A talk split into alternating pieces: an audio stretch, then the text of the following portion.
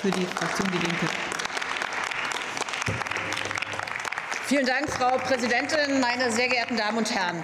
Mit diesem Gesetz sollen die Menschen zu wörtlich Energieeinsparungen angereizt werden. Ich frage Sie, in welcher Realität leben Sie denn eigentlich? Die Menschen sparen doch jetzt schon, wo sie können, weil sie ihre Rechnung nicht mehr bezahlen können. Das müssen Sie doch mal zur Kenntnis nehmen. Sie treiben mit Ihrer Politik die Menschen in die Armut. Die Aussetzung bzw. die Verschiebung des CO2-Preises ist eben keine Lösung. Ich bin der Auffassung, wir müssen diese CO2-Preise endlich abschaffen. Die marktgläubige Klimapolitik ist nämlich sozial ungerecht. Sie trifft immer die Menschen am härtesten, die für wenig Geld jeden Tag arbeiten gehen müssen oder gar keine bezahlte Arbeit haben. Daran wird eine echte Klimawende scheitern. Die Klimakrise ist nur dann zu stoppen, wenn die Verteilungskrise gelöst wird. Doch eine Vermögensteuer steht zum Beispiel immer schön in den Wahlprogrammen von SPD und Grünen, nur nicht in den Koalitionsvereinbarungen. Und da ist doch was faul. Da müsste sich was ändern, meine Damen und Herren. Die Bundesregierung will nun, dass Mieter und Vermieter Energie sparen. Bisher mussten, das ist ja schon dargestellt worden, die Mieter den CO2-Preis zu 100 Prozent zahlen. In Ihrem Koalitionsvertrag haben Sie sich verpflichtet, diesen Preis hälftig, also 50-50, zwischen Mietern und Vermietern aufzuteilen. Das wird aber mit diesem Gesetzentwurf nicht passieren. Der Berliner Mieterverein rechnet sogar damit, dass vier von fünf Haushalten mehr als 50 Prozent des CO2-Preises zahlen müssen. Und das ist schwer ungerecht, meine Damen und Herren.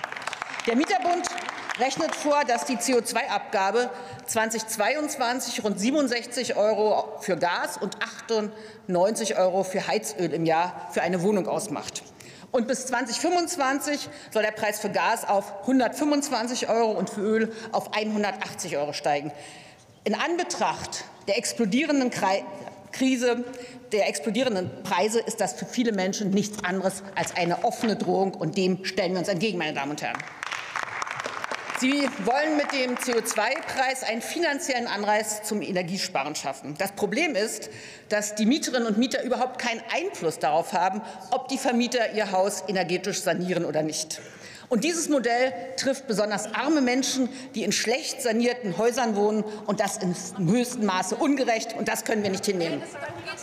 Meine Damen und Herren, wir fordern in unserem Antrag, dass der CO2-Preis zu 100 Prozent von den Vermietern zu tragen ist. Ich sagte Ihnen, wir wollen den CO2-Preis abschaffen. Und nur so schaffen wir einen starken finanziellen Anreiz für die energetische Sanierung von Wohnhäusern. Natürlich wissen wir, dass es viele Kleinvermieter gibt. Wir wollen, dass die Kleinvermieter durch einen Härtefallfonds entlastet werden. Das wäre der richtige Weg, das wäre der gerechte Weg. Dafür kämpfen wir. Vielen Dank.